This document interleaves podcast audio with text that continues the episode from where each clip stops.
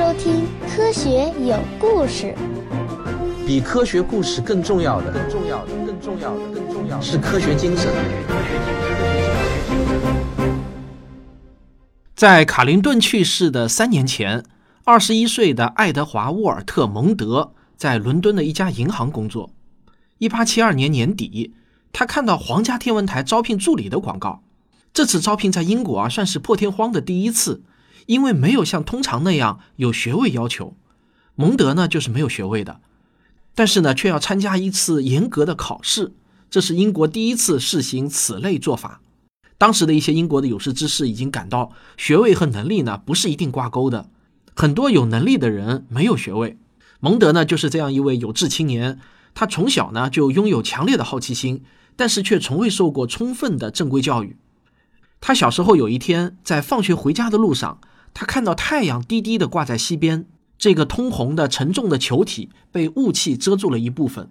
十四岁的蒙德啊，竟然看得入了迷。他在红色的太阳表面看到了一个清晰可见的黑色斑点，他觉得那就像是一个扎进太阳里的钉子头。在米尔顿的《失乐园》中，作者描写撒旦降落在太阳上。留下的印记呢，就像是透过装有玻璃镜片的光学管看到的太阳黑子。蒙德的家境比较贫困，但是呢，信仰却非常的虔诚。他小时候做过的最接近科学的一件事情是啊，他用自己的脚步丈量了克洛伊登的街道，并且用肉眼估计了每条路与其他路之间的夹角。他把这些数据带回家，就画出了他们所居住的地区按比例缩小的地图。这件事情呢，已经能充分体现出蒙德的天赋。一八七一年的一月，出于对科学的兴趣，他前往伦敦国王学院就读，学习化学、数学和自然哲学。他当时学习的自然哲学呢，实际上就是今天的物理学。一年后，蒙德遇到了格林尼兹天文台的这次招聘，而这次招聘的主要岗位之一呢，就是要找太阳照相仪的操作人员。不过，蒙德进入天文台呢，没有那么顺利。他在一八七二年第一次招聘考试时失败了，在竞争两个职位时考了第三名。但一年后呢，他又考了一次，终于在一八七三年十一月六日考取了摄影和光谱学助理的职位，主要负责太阳天文学。但是当他到了格林尼兹天文台的时候，这位年轻人却发现他自己啊很难适应那里的环境。为什么呢？因为当时天文台的负责人叫埃里。这个埃里呢，他非常讨厌员工必须通过这套新流行的考试制度的做法，尤其是对于没有学位的人。甚至他在一封信里将蒙德描述成我见过最愚蠢的人，真的是选错人了。而蒙德呢，也很害怕这位坏脾气的皇家天文学家。当时的埃里呢是七十多岁，显得有一些驼背，一副金属眼镜框紧紧地压在他的眼睛上。他总是在天文台里徘徊巡视，就好像一个狱警一样。他披着黑色双排扣的长外套，竖起的衬衫领子用绷紧的紧式固定。不管走到哪里，他都要对员工做一番评判。有一次，他与蒙德相遇，虽然蒙德已经在天文台工作一年多了，但只要这位皇家天文学家一出现，他就会吓得发抖。这一次呢，他抖得太厉害了，结果把一瓶每天用来冲洗太阳照片的显影化学药剂给掉在地上了。这次意外事件啊，更是气得艾里写信给海军大臣，抱怨他们的人事任命。不过呢，蒙德还是在家人的鼓励下，努力调整了自己，以适应格林尼兹天文台的制度。最初呢，蒙德他们发现了一些有趣的巧合，在太阳黑子极大的年份，印度的平均气压似乎会降到最低，同时呢，印度洋上的风暴就会变得更频繁了。人们还发现了地球上其他地区更多的关联现象。太阳黑子极大期看起来呢，也跟苏格兰和南非记录到的最低气温有关。在美国，太阳黑子极大期好像引起了大量的降雨，导致了五大湖创下水位最高的记录。这种关联被鲜明地认为是存在的。所以呢，连学校都教育孩子说啊，天气是受太阳黑子影响的，只是我们不知道到底是如何影响的。当时呢，还有一位叫杰文斯的数学家。甚至发现太阳黑子周期通过影响气候，从而影响到了经济。十九世纪中叶以来，维多利亚时代的人们就发现，贸易活动的周期大约是十年，经济增长与衰退的问题呢，一直都没有得到好的解答。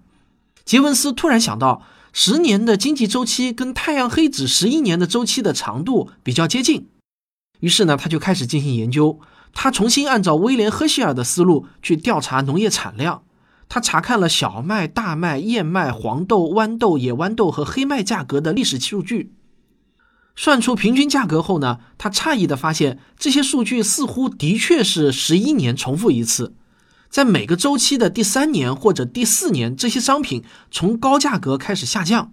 这种关联呢，就让杰文斯非常的兴奋，急忙在新创刊的科学杂志《自然》上发表了他的发现。不过呢，他的工作立刻就遭受了批评。很多人都认为他所用的数据界定不清晰，数学条件也很模糊。好在呢，杰文斯还比较诚实，在力图证明自己的结果的时候，杰文斯也发现他计算平均价格的方法会影响结果。只要他稍微改变条件，就会发现不同规律的周期。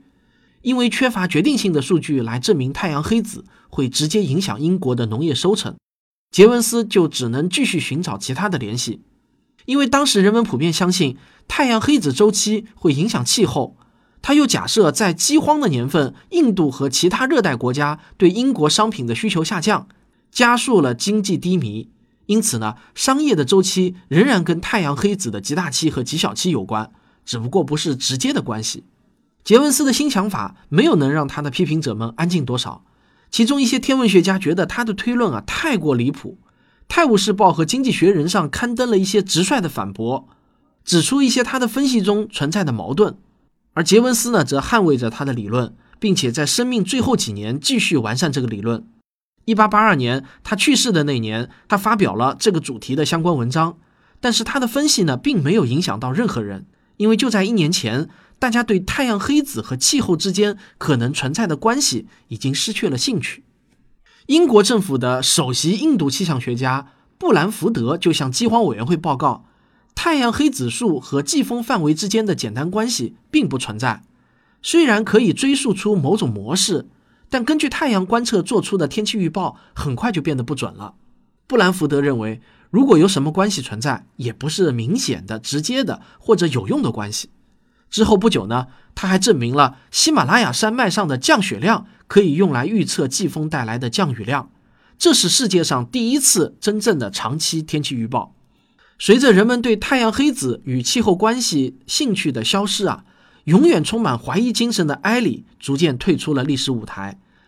这位八十岁的已经担任皇家天文学家长达四十六年的老人，在一八八一年终于退休了。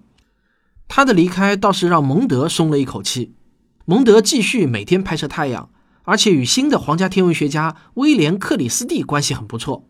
克里斯蒂一上任，就马上把太阳天文学摆在了首位，订购了新的设备，让蒙德可以测量太阳黑子的面积，并且呢还更换了太阳照相仪，使蒙德能够更加顺利地追踪太阳黑子每天的变化。现在的蒙德啊，已经是格林尼治天文台太阳研究部门的首席专家了。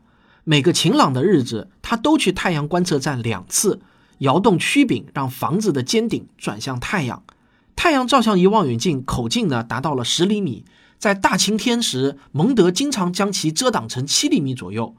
为了进一步减少太阳光和防止照相底片曝光过度，太阳照相仪上还设计了一个很聪明的装置，能够实现千分之一秒的曝光时间。在望远镜的一处横截面位置有道凹槽，一块带有狭缝的铜片就装在上面。在准备用望远镜拍照的时候，他先把铜片固定住，铜片呢就能完全遮挡阳光进入望远镜另一端的照相机部分。当他把望远镜对准太阳，并且把底片妥善装好，就放开固定装置。一个强力弹簧会把铜片向下推，让狭缝扫过聚焦后的光束，会有一小部分光通过这个狭缝。一个镜头呢就把这些光放大。产生直径达到二十厘米的太阳表面影像，影像落在底片上后，蒙德就会迅速的拿去冲洗。太阳表面无止境的变化让蒙德着了迷，就好像他所看到的显著变化都是经久不衰的乐趣之源一样。他很浪漫的把这项工作看成是给太阳留下肖像，而颤抖的磁铁则记录了太阳的签名。一八八二年十一月的一天。坚持不懈观测太阳的蒙德终于获得了回报。咱们上个小广告。自古以来，我们就有著名的哲学三问：我们是谁？我们从哪里来？要到哪里去？科学诞生之后，科学家们从哲学家手中接过了这三个问题，又追加了一问：我们在宇宙中是孤独的吗？这就是著名的科学四问。现在，我们已经离第四问的答案如此接近。二零零五年六月十三日，第一颗超级地球格利泽八七六 d 被发现。二零一零年九月三十日，格利泽五八幺 g 被发现。这是一颗位于宜居带内的超级地球。二零一一年十二月五日，NASA 首次证实了找到了一颗迄今为止环境最接近地球的行星开普勒二二 b。二零一七年八月，在距离地球仅有四点三光年的比邻星系又发现了一颗位于宜居带内的超级地球。三体文明也许并不是幻想。这是中国天眼。全世界最大的单口径射电望远镜，它静静地矗立在贵州的深山中，凝望着宇宙深处，聆听着来自星辰大海的电波。它能否为我们找到答案呢？人类探索地外文明一百六十年的精彩历史，都写在了我的新书《亿万年的孤独》中。我会满足你对外星人的所有好奇。各大网络书店现已全面到货。一八八二年十一月的一天清晨，他从格林尼治天文台的办公室望出去，看到太阳在雾气后面发出暗红色的光，一个巨大的黑子出现在太阳表面上。他的目光呢就转移到不远处的一队士兵，他看到啊，在行军的时候，士兵们就互相指点着太阳黑子。蒙德急忙赶去大圆顶。那里六米长的风光镜望远镜在白天呢是闲置的，蒙德启用了这台大设备，费力的把它挪到位置上。当他把风光镜直接对焦在太阳的暗斑上时，他看到了隐藏的秘密：气态氢形成的闪亮卷须从黑子附近喷出，好像被巨大的压力推挤着。一次光学耀斑正在他眼前发生。那天晚上，强力的极光照亮了寒冷的冬季夜空。电报网络也瘫痪了。第二天早晨检查磁场读数的时候，蒙德发现格林尼治天文台的设备度过了一个心神不安的夜晚，似乎来自太阳黑子的神秘磁场造成了强烈的扰动。于是呢，他开始思考怎样才能把这些用某种确定的数学形式给描述出来。他回顾几十年来的可用数据的时候，发现啊，总体趋势很明显。但是每当任何人要去挖掘其中的细节的时候，这种关联呢，就总是令人难以捉摸。不是每个大的太阳黑子都会产生磁暴，然而在别的时候，甚至小的黑子也会给磁场设备。然而在有些时候，甚至是很小的黑子也会给磁场设备造成严重的干扰。关键呢，就是一定要有耀斑。只有当太阳黑子出现耀斑的时候，它才会以某种方式。把磁场给发射到地球，大黑子似乎比小黑子更容易发生耀斑，而最大的谜团在于，为什么磁暴要在耀斑之后差不多一天才发生呢？是不是太阳发射了一颗磁场炮弹，它先要呼啸着穿过太空之后才会击中地球呢？不过这种想法对于维多利亚时代的人来说啊，是属于科幻故事，因为当时的科学家都认为磁场。仅仅是在磁体周围才存在的，不移动的磁体是不可能把磁场装平，然后发送到别的地方的。天文台的负责人克里斯蒂让英国在各地设立的气象站都配备了太阳照相仪望远镜，拍摄的照片都被装船送回格林尼治，以保证获得完整的日面记录。然而，因为不知道如何使用数学工具来分析这些观测数据。蒙德似乎就只能止步于当一名太阳数据的管理员了，也就是呢，兢兢业业地数出每天出现和消失的太阳黑子，却永远无法真正理解他看到的东西。毫无疑问，蒙德缺少正式的数学教育，阻碍了他进行数据分析。在这一时期呢，太阳物理学领域的科学家们分辨出了一个又一个化学元素，很多是地球上的金属元素。当时的科学家有一些很有趣的想法。比如，因为在太阳上探测到的这些金属是气态的，于是呢，就有些人认为啊，太阳的大气层跟地球的类似，但是太阳上的呢却是金属蒸汽云。当这些云下雨的时候，熔融的金属暴雨就会从太阳的天空倾泻而下。大家不妨闭上眼睛脑补一下，反正我觉得这个画面还是挺酷的。蒙德在格林尼治独自奋斗了十五年之后，终于被分配了一个职员来帮他处理工作上的数学需求，而这名新职员则被称为“女性计算机”。这些年轻女性受过高等教育，精通数学，在男性指导下进行计算，但是他们的薪水却很低微。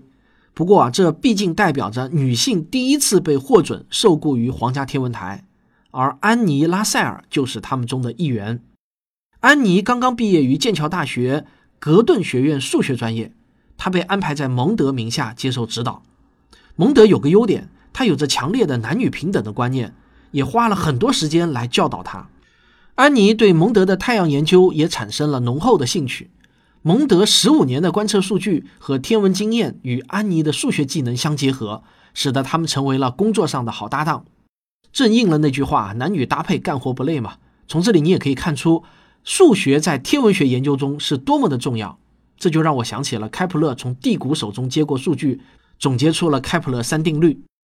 大家如果对这段故事感兴趣的话呢，也可以去收听我的系列节目《星空的琴弦》。到了1891年2月，他们再次目睹了太阳耀斑爆发。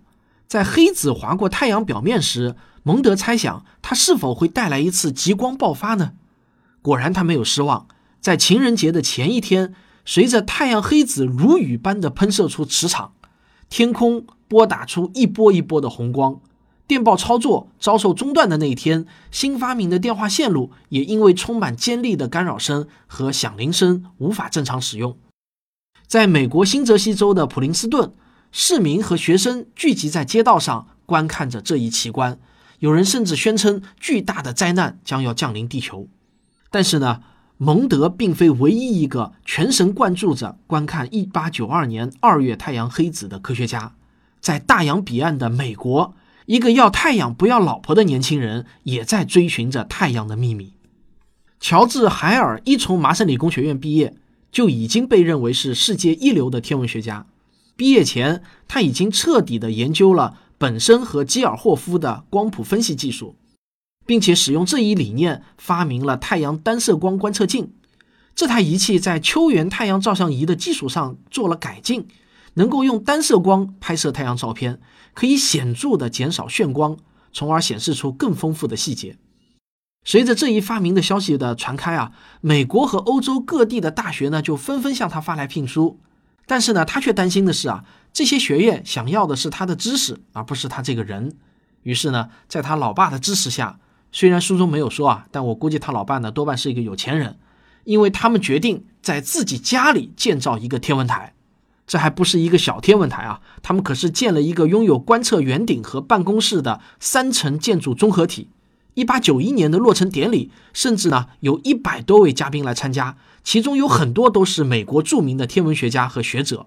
此后呢，海尔开始了耗费大量精力的太阳研究计划，以至于啊他把新婚妻子都给冷落了，婚姻也因此出现了危机。一八九二年二月的太阳黑子给了海尔一个绝佳的机会，让他拍出了完美的单色太阳表面的照片。到七月，另一个黑子复合群出现的时候。他一直是每天拍摄和冲洗五到十张照片。七月八日这一天，他开始拍摄一个出现在太阳东侧边缘的特殊太阳黑子。随着日子推移，这个黑子呢就一分为二。七月十五日，黑子处于太阳中心的子午线附近时，两个明显的黑子中间出现了一条由发光气体形成的明亮基线。当天海尔的第一张照片是在下午拍摄的，十二分钟之后。又拍了第二张，他调整了一下望远镜，二十七分钟后曝光出了第三张底片。当他冲洗照片的时候，他在第一张照片上看到了他所期待的太阳黑子，但是第二张显示了一些完全不同的东西。那对黑子上方有一条明亮的光带，向外延伸到了太空中，光带尾端是一个燃烧的白色球体。海尔感到很震惊啊！冲洗了第三张照片，明亮的光带消失了。太阳黑子完全被发光气体幕吞没了。如果大家想看一下海尔拍摄到的这几张照片，可以点开本期文稿看啊。那海尔呢，就急忙回到望远镜前，把望远镜改成了目视模式。虽然他看到太阳黑子周围发光的青云，慢慢的将最后的爆炸能量射入太空，如同即将熄灭的火焰余烬，但景象已经几乎恢复正常了。就如同卡林顿那次改变命运的观测一样，海尔目睹了太阳黑子群上方一个巨大的太阳耀斑裂开并冲向太空。相比卡林顿来说，他的设备更加灵敏，能够更长时间的追踪爆炸的后续影响。但是两次事件的相似之处啊非常明显。一天之后，通信线路出现了严重的干扰，连接纽约和新泽西州伊丽莎白之间的线路上形成了二百一十伏的电压。因为在正确的时间和正确的地方，海尔成功的用太阳单色光望远镜拍到了耀斑的照片。此举呢就稳固了他在天文学界的声望，也加强了他毕生致力于太阳研究的兴趣。这次成功后不久。新成立的芝加哥大学就前来聘请他，海尔的老爸作为他的经纪人，谈了一个非常优厚的条件，这再次证明啊，他老爸肯定是个成功的商人。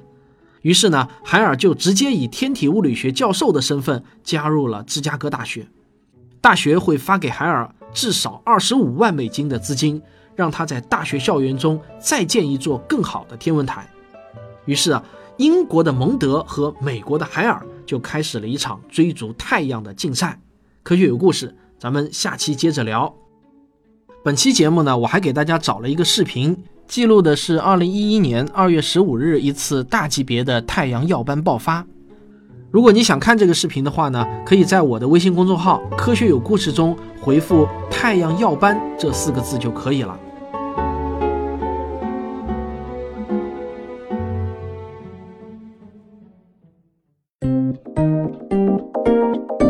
科学声音。这个今天啊，有两件重要的事情要告诉大家。第一件呢，我要送一个特别的新婚祝福给一位叫做 R.I.P 的听众。这个 R.I.P 在英文里头一般表示 Rest in Peace，也就是安息的意思啊。我不知道为什么取这么一个怪名字。那这个 Ripper 呢，是我们目前看电影打标签活动的积分王。结果我们问他需要什么样的奖品的时候啊，他居然呢没有选择我们提供的那些奖品，而是呢他要把他所有的积分全部梭哈，然后来跟我兑换这样一个特别的祝福。说实话呢，我还挺感动的，说明啊他真的是特别爱他的老婆。那么我就满足你的心愿，在这里呢，我祝愿你能信守诺言，执子之手，与子偕老。有些新来的听众可能不了解我们这个看电影打标签送奖品的活动啊。那么你想了解的话呢，可以听一下《太阳王》第二集的结尾废话，或者呢到微信公号中的历史文章中找一下。当然，也可以直接加志愿者滨海木星的微信号四五零八八幺二二七了解。第二件事情就是呢，十月十四日哦，我忘了说是二零一八年的十月十四日。如果你是二零一九、二零二零年听到我这个节目，就不用管了啊。那么这个国庆假期回来后的第一个周日下午两点，我和吴金平老师将在上海书城联合举办我们的新书《亿万年的孤独和无中生有的世界》的发布会，以及啊签名售书活动。而且呢，特别要告诉大家的是，上海电视台的著名主持人洛星老师会是我们这次发布会的嘉宾主持，他也是我们科学声音的读者和听众。我在这里呢，诚挚的邀请您来捧个场。去年《时间的形状》的新书发布会也是在上海书城搞的，来了一百多位听众，还有很多啊都是专程从外地赶过来的，我感到特别的感动。那希望今年啊不会冷场，拜托大家互相转告一下，冷场蛮尴尬的。好了，这就是本期的节目。如果你喜欢我的节目，请别忘了点一下订阅，这样呢就可以不错过更新了。也欢迎您点赞、分享和评论，咱们啊，下期再见。